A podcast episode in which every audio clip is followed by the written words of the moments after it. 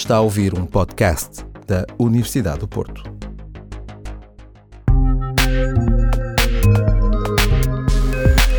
Olá, bem-vindos ao Library Talks, uma série de podcasts sobre a temporada de outono dos Friday Noon Seminars, que acontecem todas as sextas-feiras no Instituto de Investigação e Inovação em Saúde, I3S, Universidade do Porto.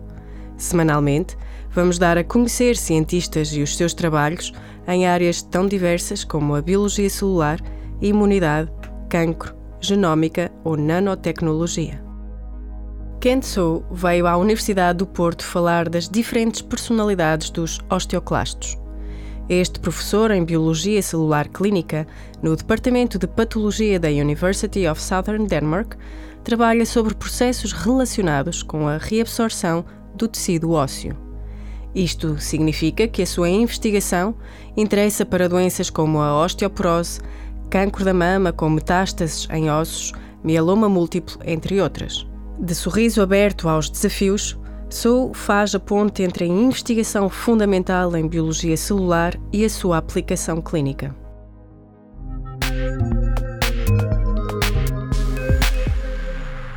So, Ken, thank you very much for your time and uh, here at the Library Talks. Mm-hmm.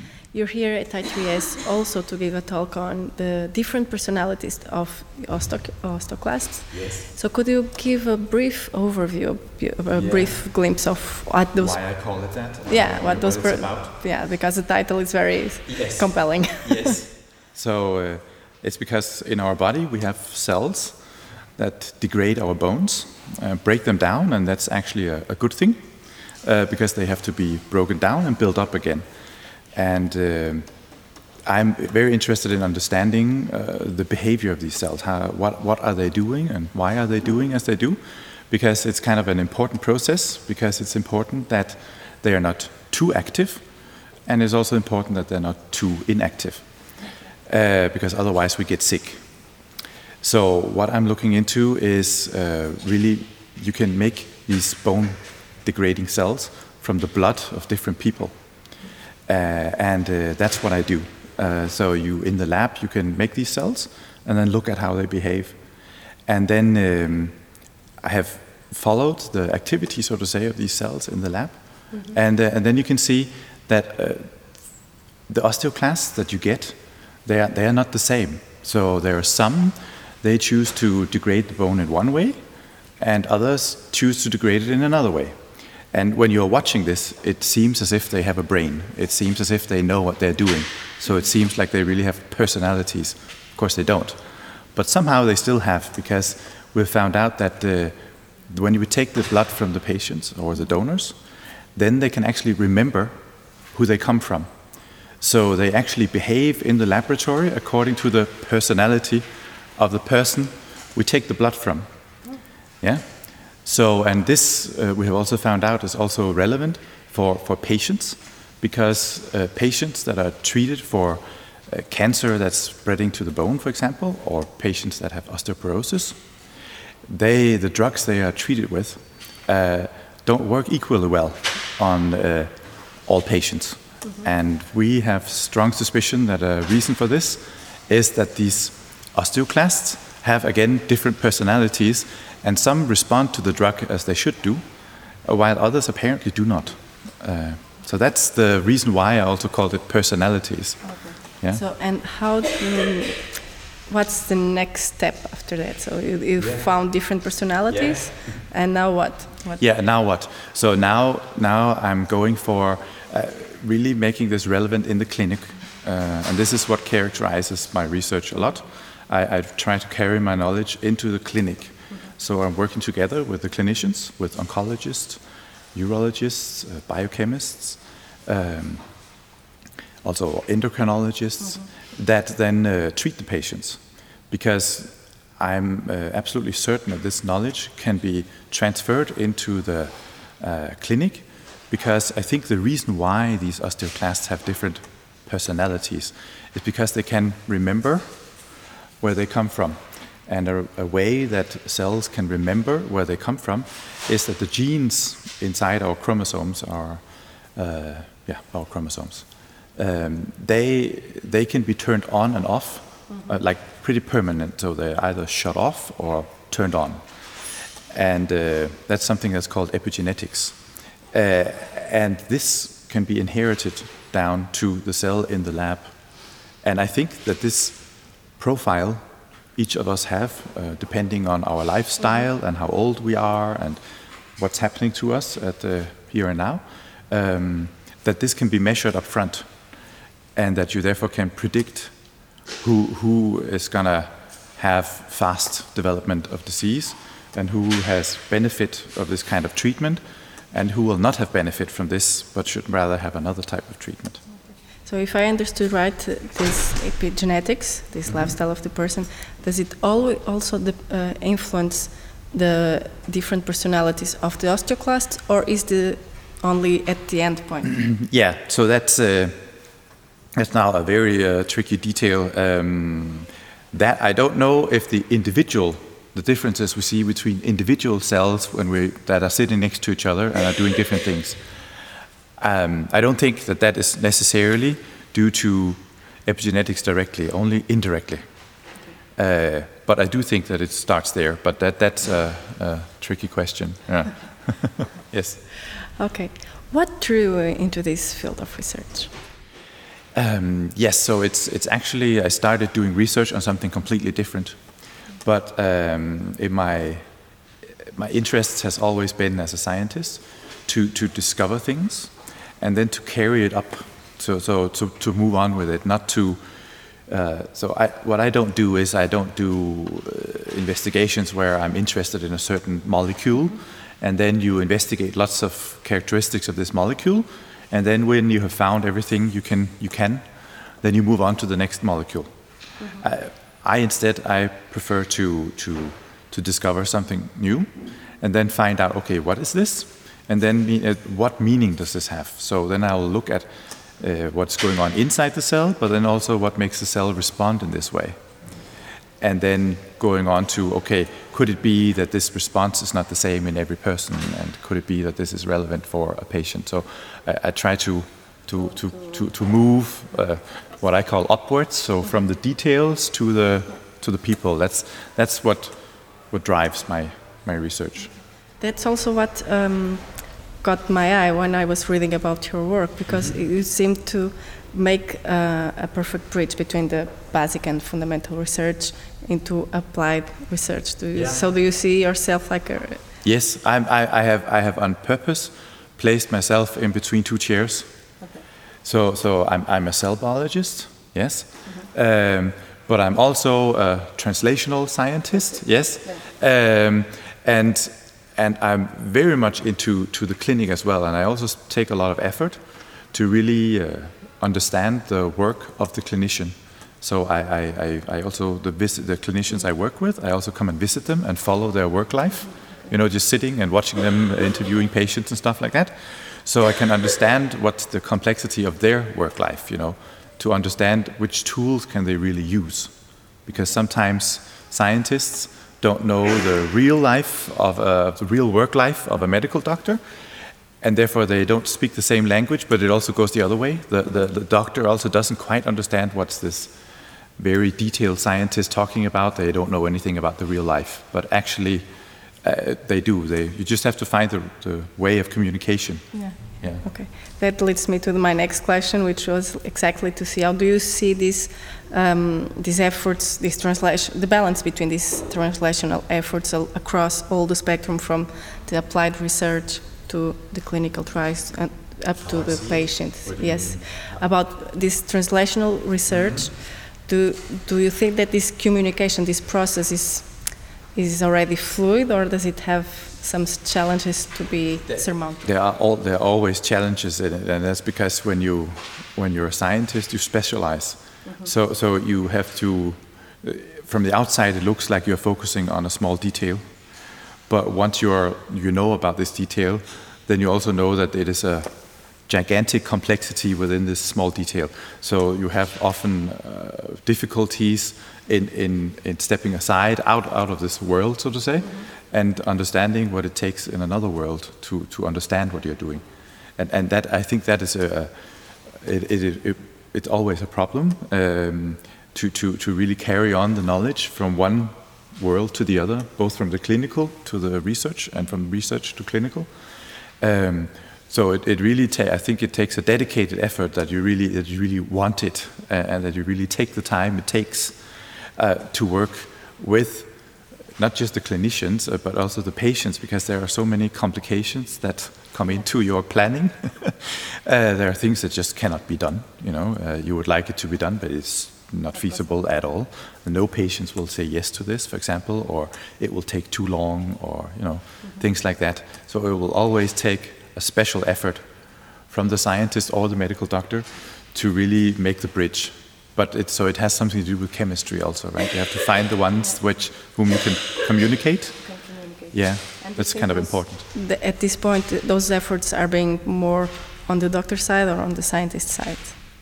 Uh, I, in general, I don't, I don't, think I can talk in general. Mm-hmm. I think I can just talk for myself, and, and I know that that the, the medical doctors I work with have a really strong interest in it, but their time and the pressure they are put under is a, a whole other than mine. I'm also under time pressure, but it's another type of yes. time pressure.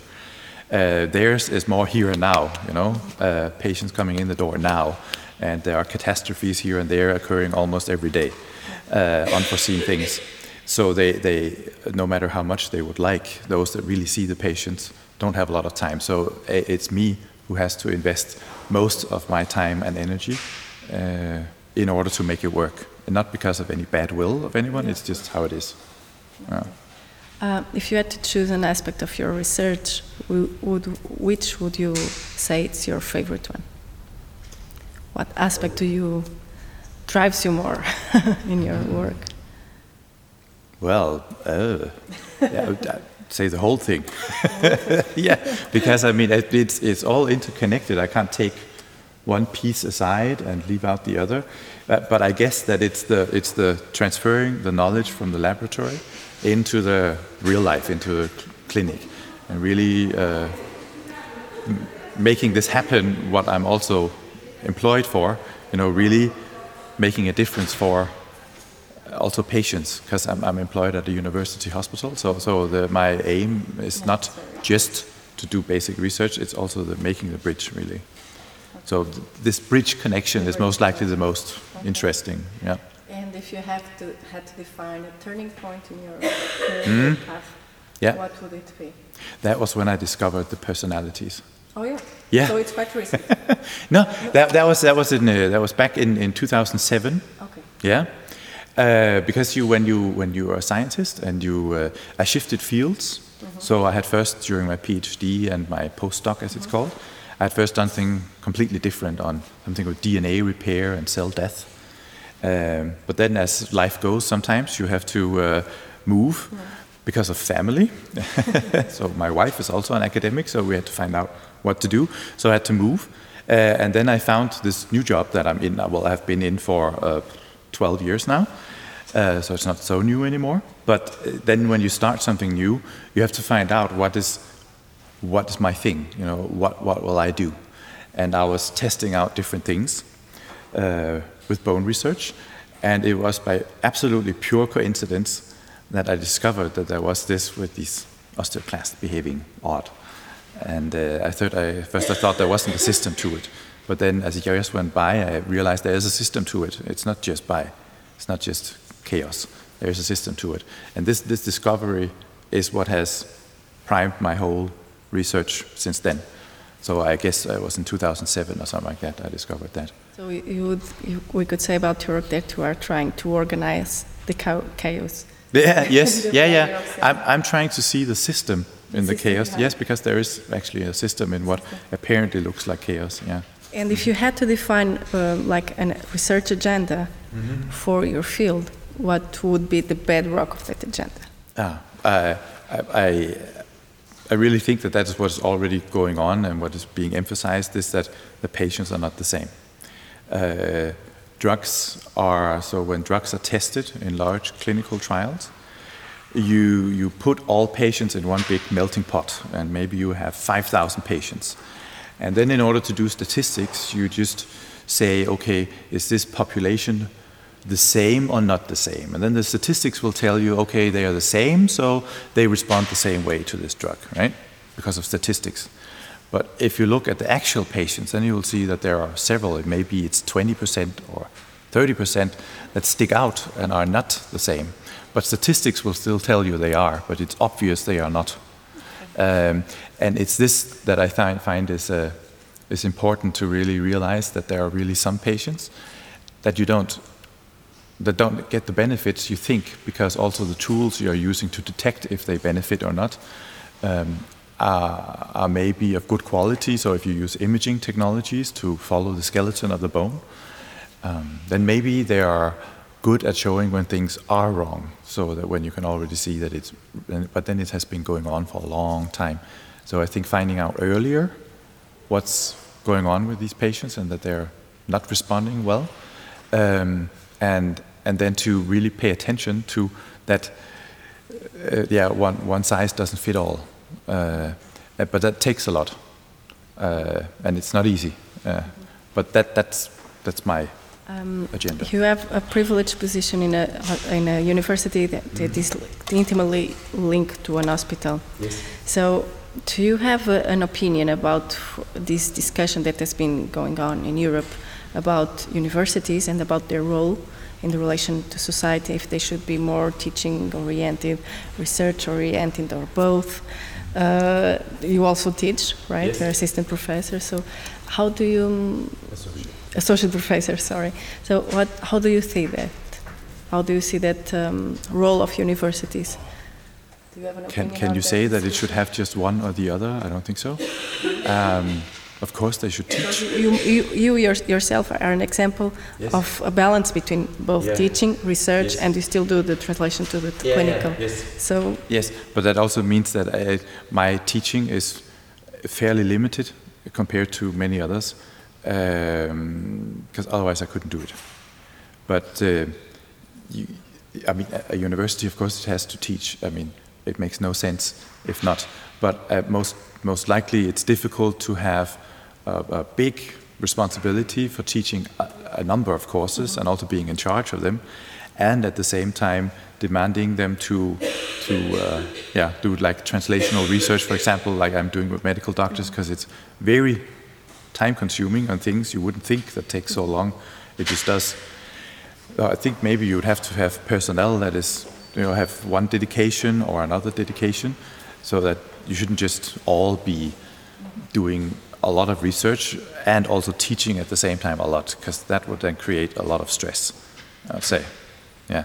But of course, they also have, and we also have to communicate with the public, and but that's also, of course, very tricky. And, and some people are better at doing that than others. It's just sometimes that's how people are. Mm-hmm. Um, so again, I think that there may be some people that should be maybe responsible for communicating to the public. I don't think it should be every scientist. Mm-hmm. I think that would like be too much to demand. So maybe you would have to have you know. Yeah, well, you, you should have dedications. Maybe I think you should be allowed to be dedicated, either to teaching or to doing intensive research or communicating to the public or something like that, because it all takes a lot of time. Thank you.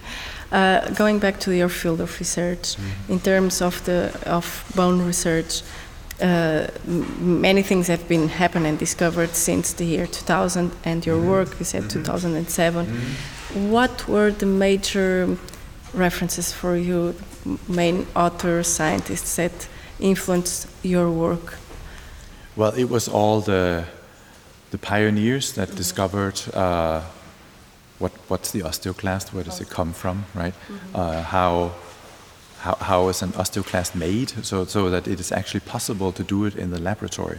You know, so you, you found two primary cytokines that are like the trigger of making these osteoclasts, which makes it both in vivo and in vitro. Mm-hmm. And it makes it possible for, for me to do the research I'm doing because otherwise it would not be possible.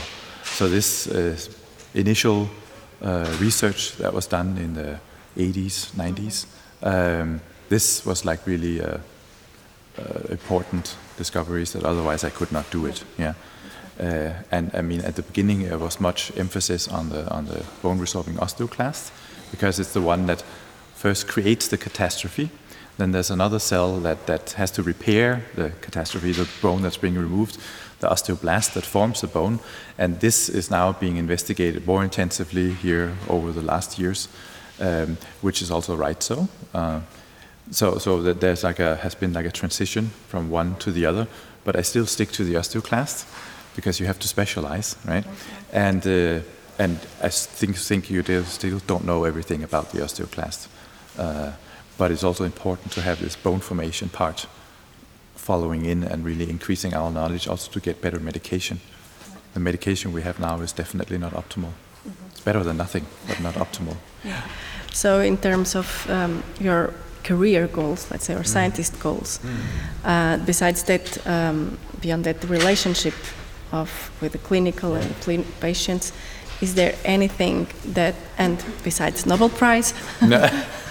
is there? I don't see that as an option. Okay. I don't think I want to go through that stress. Yeah. is there anything that you are st still pursuing in, as a goal, as a, a life goal, as related to your research that you haven't done yet?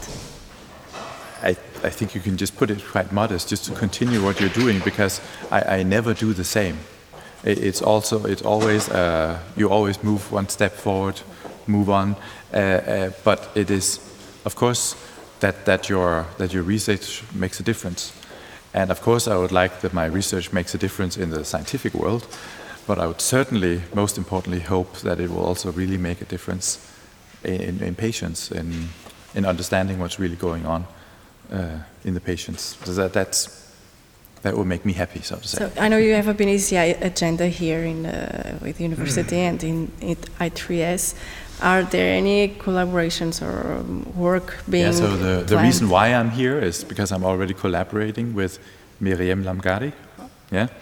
Uh, and uh, she had a she has a PhD student that visited me earlier this year in the lab to learn the techniques we're using, and we're continuing our collaboration. And then I've looked into what else is going on here at this large research institution with lots of different things going on, and which are much more uh, technical and much more uh, uh, in, in detail than maybe what my research can, can do. Okay. So there it would be very interesting to link up with some that are very good at you know technical and engineering designing stuff, uh, which is not my strong side right? So, so, so you could, uh, so that maybe you could link up. So where I'm of course trying to go towards the patient, but you also need to have documentation uh, experimentally that this is actually correct, and that's where I thought that the collaborating with more groups here could could pave the road in the future. What would you say, um, like Hein, uh, the poet Rilke said to, he wrote a letter to a young poet. Mm-hmm. What would you say if you had to write a letter to a young scientist?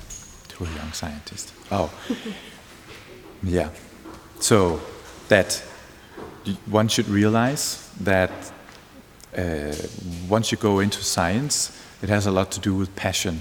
You, you have to be passionate about it, what you're doing. You, you really have to feel the passion for it it's not just a job. Uh, if, if you do it as just a job, you will go crazy uh, because you will, you will have challenges that you can't foresee, and you will have ups and downs, mostly downs. Only few ups, and it's the ups you have to remember, and the downs you have to learn from, right? So you have to really deal with failure. You have to learn how to deal with failure, and not uh, get depressed because of that, you know, but move on. Uh, and that's, that's the, I think that's the most important because that's what PhD students often discover when they start to do research, how, they, how well they handle misfortune, you know, how things don't work. Because it's only if you can really handle that that you can also succeed successfully because that's the most hard thing about doing science. That is that it often fails. Uh, you know you have to to know your way how to deal with that. I think that would be the best advice that uh, but you can overcome that if you have a passion, you know, uh, so that it's not just something you do from eight to five or whatever, uh, but that you really feel that it's something you want, because then you can overcome it, right? That is a beautiful way to end this interview. Thank you very much for Thank your you. time. Yeah. So I think you're on time to your next meeting. Okay, so. I have no idea. yes. Oh, yes, yes, you are. Yeah.